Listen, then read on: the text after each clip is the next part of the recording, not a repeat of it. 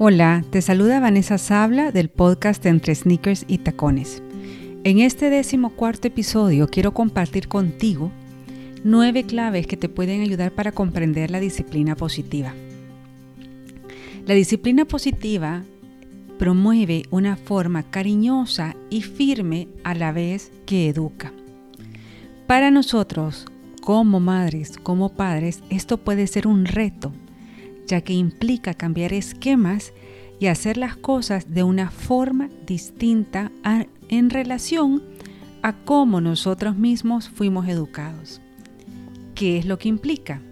Un poco de estudio, conocer el método, poner en práctica las herramientas, tenernos paciencia a nosotras mismas y a nuestros hijos y confiar en que si somos constantes, los cambios se irán dando poco a poco.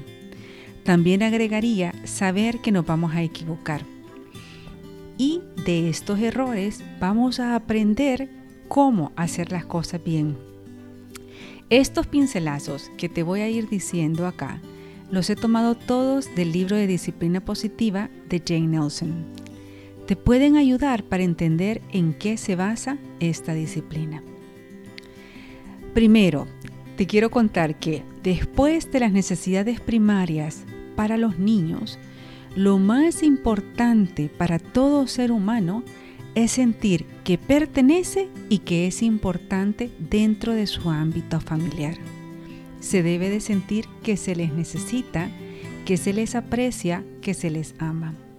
Y es uno de los propósitos que tenemos con la disciplina positiva. Segundo, en casa los niños deben de realizar contribuciones que sean importantes para que ellos se sientan que aportan algo significativo dentro del ámbito familiar. Es importante recordar que no debemos de hacer por nuestros hijos las cosas que ellos están capacitados para hacer por sí solos, ya que en esa medida ellos van a tener un sentido de pertenencia alto dentro de su familia. Tercero, el castigo funciona solamente en dos ocasiones que te voy a contar acá. Primero, en el muy corto plazo. Y si lo único que nos importa es detener el mal comportamiento. En el largo plazo no funciona porque fomenta sentimientos negativos, por ejemplo de resentimiento, rebeldía, venganza o aislamiento. Deben de existir las consecuencias por sus actos, pero hay que saber cómo manejarlas, cómo explicarlas, cómo involucrarlos a la hora también de buscar soluciones. Este tema da por mucho y es algo en lo que vamos a tener que seguir indagando. Cuarto, los errores lo debemos de tratar de ver como una oportunidad maravillosa para aprender. ¿Por qué? Porque somos humanos y como humanos somos imperfectos. Una de las cosas con que más enseñamos a nuestros hijos es precisamente cuando reconocemos que nos hemos equivocado, que podemos pedir perdón y que tratamos de enmendar eso que hemos hecho mal. Nuestros hijos no nos necesitan perfectos, nos necesitan humanos. Tienen que saber que como humanos tenemos vulnerabilidades y que está bien, que no pasa nada. Hay una herramienta muy útil que se usa cuando nos hemos equivocado que se llama las tres R de la recuperación. Y estas son, primero, reconocer nuestro error. Luego, reconciliarte. Y tercero, resolverlo. Te lo explico con un ejemplo. Primero, para reconocer el error decimos, perdón, se me fue y te grité cuando te dije esto o lo otro.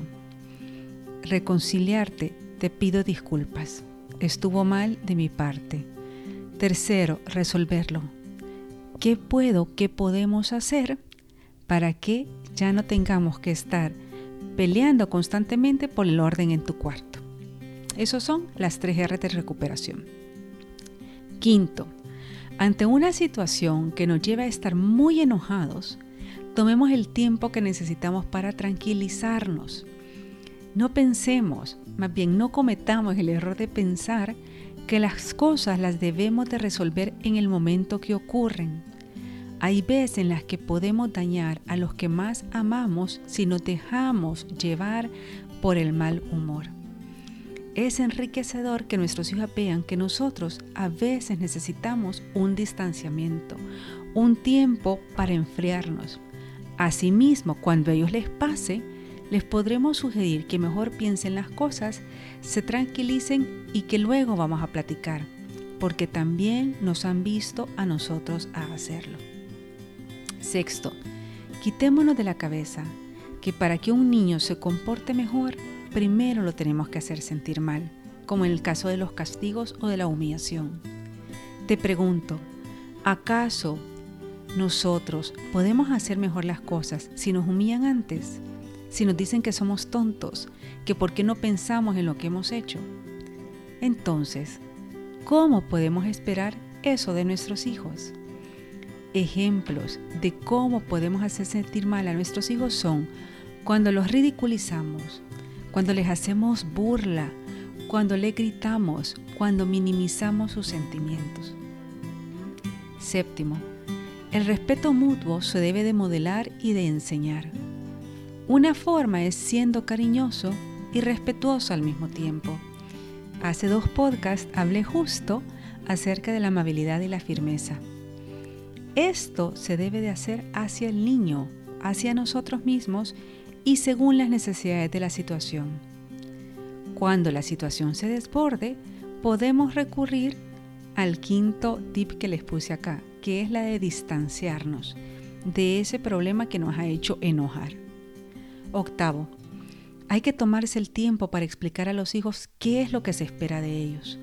Por ejemplo, si vas a pedirles que limpien la cocina, la primera vez a ti te tocará descender a los detalles que implican limpiar la cocina.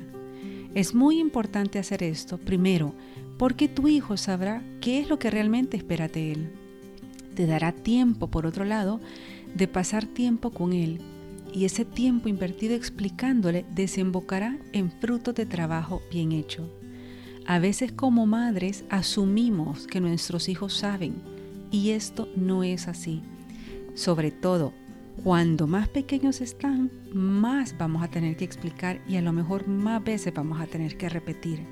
Pero si lo hacemos con constancia, estos los resultados se van a ir viendo a medida que nuestros hijos vayan creciendo. Noveno, para terminar, ayuda mucho a enriquecer la relación pasar un tiempo especial con tu hijo. Ese tiempo tiene unas características muy peculiares y te las voy a enumerar él o ella decide qué es lo que va a hacer. Entonces para esto tú le tenés que presentar una lista de opciones, dependiendo de la edad. Luego es limitado, es decir, tiene una cierta cantidad de tiempo. Es de uno a uno, tú con tu hijo, independientemente de la cantidad de hijos que tengas. Y de preferencia que haya mucho contacto visual. Esta herramienta voy a ahondar más en otro podcast, pero en términos generales esto es lo que se espera. Cuando nuestros hijos tienen menos de 7 años, se recomienda que sean 10 minutos diarios. Yo sé que 10 minutos diarios a veces puede costar mucho. lo importante es que lo hagas. Si no puedes todos los días, puede ser un día sí o un día no, o como tú veas que te conviene más. Pero sí es importante tratar de tener este tiempo especial con tu hijo. Más de 7 años, de 7 a 12 o de 7 a 11, se recomienda media hora semanal. Y ya cuando nuestros hijos son adolescentes, entonces puede ser una hora o más una vez al mes. Te aseguro que los frutos se ven y es un tiempo realmente enriquecedor. Espero que estos breves puntos sobre la disciplina positiva te sirvan para querer conocerla un poco más que ésta persigue que tengamos mejores relaciones con nuestros hijos, que tengamos vínculos fuertes de conexión, de entendimiento, de respeto y de amor.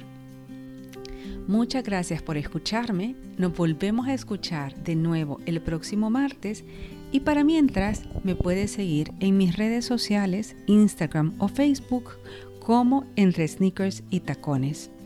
Muchas gracias y hasta pronto.